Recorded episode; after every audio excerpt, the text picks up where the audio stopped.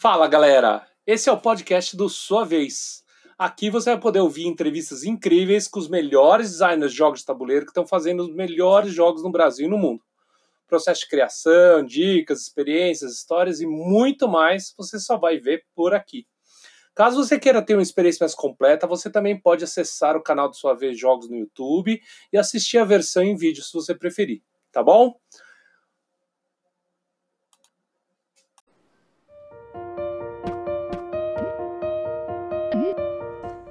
Fala galera, esse aqui é o podcast do Sua Vez. E se você está aqui no vídeo do YouTube, você sabe já que você pode ouvir esse podcast lá no seu podcast favorito, ou então se você está ouvindo o podcast, você pode vir aqui no YouTube e dar uma olhada nas caras e bocas que a gente faz. Hoje eu estou aqui com uma pessoa muito diferente daquilo que a gente tem visto e é uma pessoa que realmente ela se diferencia porque ela não é um designer de jogos, mas é um designer de experiências lúdicas também. Por isso que eu resolvi chamar ele. Ele é o Lucas Hesser.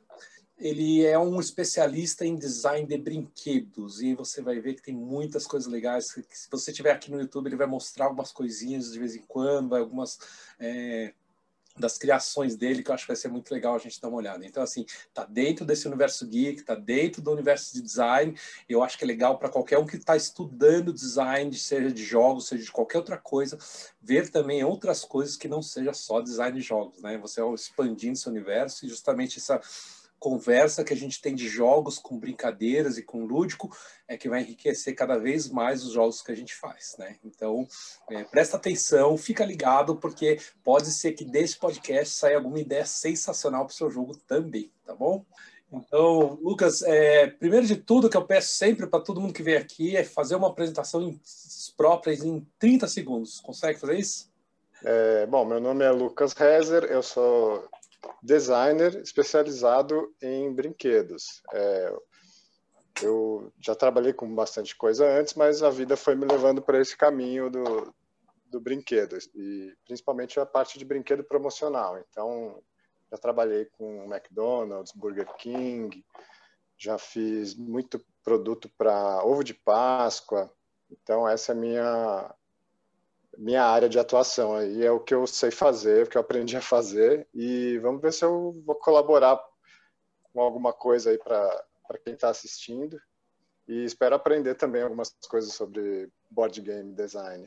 Onde que você foi formado ou deformado? Bom, eu sempre gostei muito de desenhar, né? Então, é, desde pequeno e estudei na escola pan-americana, fui estudando é, e fui caminhando para o lado da publicidade, que é o que tinha de mais forte na época, né? Me formei em propaganda pela Casper Libero e estava trabalhando na área, né? Comecei a migrar também para a área de, de internet, que estava começando a, a, pegar fogo, né? A parte de flash, não sei quem vai lembrar disso. Então, eu comecei a trabalhar com essa parte. E logo entrei na área de. Por saber desenhar, eu tive essa oportunidade de entrar nessa, nessa área de concept, de produto. E foi ali que eu comecei a aprender, né? Porque eu, eu só entrei nessa área por saber desenhar. Então. Você lembra teu primeiro claro, trabalho? Talvez tenha sido uma, uma bonequinha sininho para um ovo de Páscoa da Nestlé, mas eu posso estar enganado agora. Faz muito tempo. Eu estou mais de 10 anos nesse, nesse mercado de brinquedo promocional, então. E, e é um mercado com muita coisa acontecendo e, e é muito produto, a gente acaba até se perdendo, né? Depois de me formar em propaganda, eu fiz uma pós-graduação em design gráfico, né? Tentar evoluir mais essa parte visual mesmo, que é bem, bem pesada, bem importante nessa área. E já lá na frente, quando eu estava trabalhando mesmo na área, eu, eu, senti falta de uma, uma coisa mais técnica. Então eu fui buscar uma, um MBA em engenharia na Poli. É, um MBA pra, focado em produto mesmo, né? Então, me deu esse respaldo mais técnico aí para trabalhar com isso. O teu é, ponto de partida é um briefing que vai falar custos, que vai falar o quê? O que, que, que, que, é o teu, o teu, a tua moldura? Essa, a pergunta é essa. Qual que é a tua moldura na hora que o teu ponto de partida para você começar a criar? É, a gente recebe um briefing é, e nesse ponto é muito parecido com um briefing de qualquer outra área, briefing de, de, de design de, de, um site, design de uma marca, é muito, é tudo muito próximo, né? Você tem quanto tem que custar, quando que tem que ir para o mercado, em que contexto aquilo vai estar acontecendo, então é, é muito parecido, né? Tá, e na hora que você vai criando o teu produto, você já tem que então estar tá de olho no custo o tempo todo. Tem que falar, olha, projeta o tempo todo, é isso? Isso, você tem que equilibrar um monte de coisas ao mesmo tempo, né? É. Se você está trabalhando com uma licença, que muitas vezes é o caso, você tem que é, atender os requisitos daquela licença, né? Você é, tem que respeitar o, as policies daquela licença, o personagem, o que, que ele representa. E do outro lado, você tem que pensar na segurança do produto, né? Esse produto não pode se quebrar na mão de uma criança e gerar uma peça, uma parte pequena que ela vai engolir e se machucar. No é outro lado, você tem falar isso, né? Porque uh, o... quando eu ouço o Fábio Tola e o, e o Fel Barros são dois designers assim de top de mercado aqui do mundo, né? Eles fazem design de jogos do Brasil e do mundo. Você deve ter assistido a entrevista de algum deles. Assisti. Então, Sim. E é muito parecido o que você fala com, com o que eles falam, né? Porque o Fel ele tem esse foco muito grande da, do quanto vai custar. Ele, quando está desenhando, já está com esse pensamento, tipo, olha, eu quero tirar isso, quero tirar aquilo. E, e, assim, e é uma coisa que eu vejo que é muito legal no design, é que o design adora restrições, né? Assim, parece que elas atrapalham, mas elas ajudam, na verdade, porque elas falam, tá bom, é, é, é eu tenho pouca coisa para trabalhar, então é com isso que eu tenho que ser criativo, né? Então, assim, essas soluções geniais, assim, acho que elas vêm justamente quando tem mais restrições incríveis, né? E por outro lado tem o Fábio Tola que fala muito dessa coisa do respeito ao à franquia, respeito ao, ao aquele processo, aquele que vem é, o respeito ao personagem seria uma coisa assim, né? E que na hora que vem você vira um desenvolvedor. Então assim, eu, eu penso que na hora que está fazendo o teu trabalho parece muito com o trabalho de um desenvolvedor de jogos de tabuleiro, né? Eu imagino que sim. É, eu não conheço o mercado de jogos de tabuleiro é, muito a fundo, né? Só de, de curioso mesmo. É, mas eu imagino que tem, tem assim como tem um designer de jogos, deve ter o desenvolvedor que está olhando mais no preço, que está olhando mais é, a, a, parte do, de como aquilo vai se comportar no mercado. No... É importante falar que nenhum produto ele é criado por uma pessoa só, né? Sempre são equipes e cada um está olhando para sua, sua área de, de atuação ali, né? E como é que é no teu caso? Você é, tem que fazer o papel mais de designer ou mais papel de desenvolvedor? Ou os dois? Como é que é isso? O ideal é entender um pouco de tudo, né? Então, apesar do meu trabalho ser muito no começo da, da, do processo todo, né? Porque é a criação, é dali que sai a ideia, é, é, sai das nossas reuniões de brainstorming, vira um desenho que vai virar um projeto desenvolvido que lá na frente vai virar um produto. Então, eu estou bem no começo né, do, do processo. Mas é, não quer dizer que isso permite que a gente faça tudo, né? Você tem que estar tá ligado no que, que vai acontecer lá na frente, né? É, se eu colocar... Essa ideia de, de chegar o cara e cortar as tuas asinhas depois, você fica bem com isso?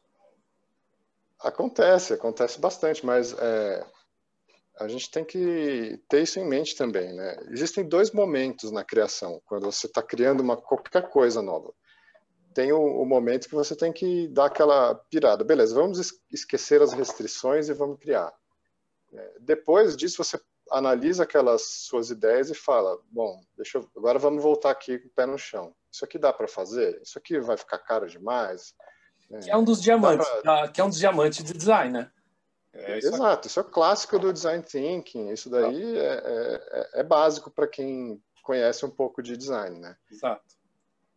Então, tem um momento de, de pirar e tem um momento de colocar o pé no chão. Não, peraí, vamos. Uma coisa de cada vez, né?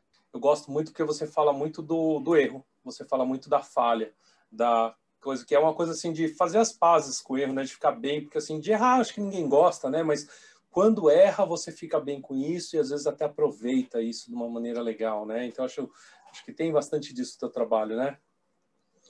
Sim, eu acho que é tão importante quanto as limitações que você falou antes, né? É, é assim como o limite ele ele impulsiona, né? Ele ele ele te dá o norte, né? O limite. O, o erro também faz parte da, da experimentação. Assim, você tem que se permitir errar ali e beleza, esse não deu certo, então vamos tentar desse outro jeito. Então, às vezes, por, por eliminação, você, você acha o caminho certo errando, né? Tá. E outra coisa importante é repertório, né? Você tem que o erro de um projeto de agora é, vira um aprendizado para um outro projeto que você vai fazer lá na frente, né?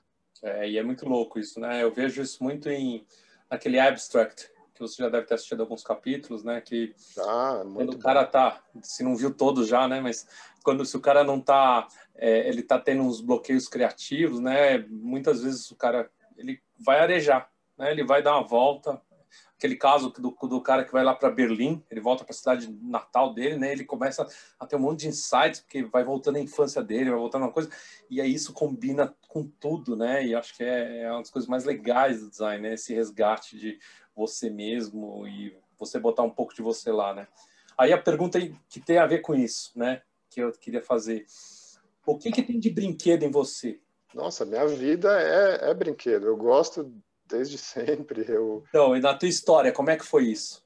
Desde criança eu sempre gostei né, de, de brinquedo. Eu sempre gostei de desenhar, de, de tudo que é lúdico. Sempre, em vez de ir para para balada quando era moleque, eu gostava de jogar jogo de tabuleiro com, com a minha galera, sabe? Ah, olha jogava que... RPG, jogava Magic. Então, a parte do brinquedo e do jogo sempre foi uma paixão, assim. Né? Ah, que interessante, porque isso é uma coisa assim, que aparece muito aqui, né?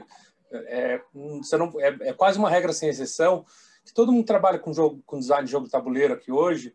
É, você vai conversar com a pessoa, você vai ver que na infância dela ela tinha essa coisa do jogo e tem uma experiência muito especial no jogo, essa coisa muito forte, né? E aí eu queria entender se isso acontece também. Estou vendo que atrás de você tem uma tem uma, um monte de antigos matchbox, famosos é, hoje em dia é, como é que chama o nome hoje do, do Matchbox? Hot Wheels. Hot Wheels, né? É, tem, concorrente. Star Wars lá em cima, tem uma série de coisas. E aí, se você olhar, eu, eu tenho uma série de coisinhas também que ficam lá em cima. Uma série de brinquedinhos que tem lá em cima também, que são todos relacionados com, com coisas Star Wars, essas coisas. Então, assim, eu vejo que isso é uma constante, né? E, e como é que é isso para você? Tem, entende muito disso também?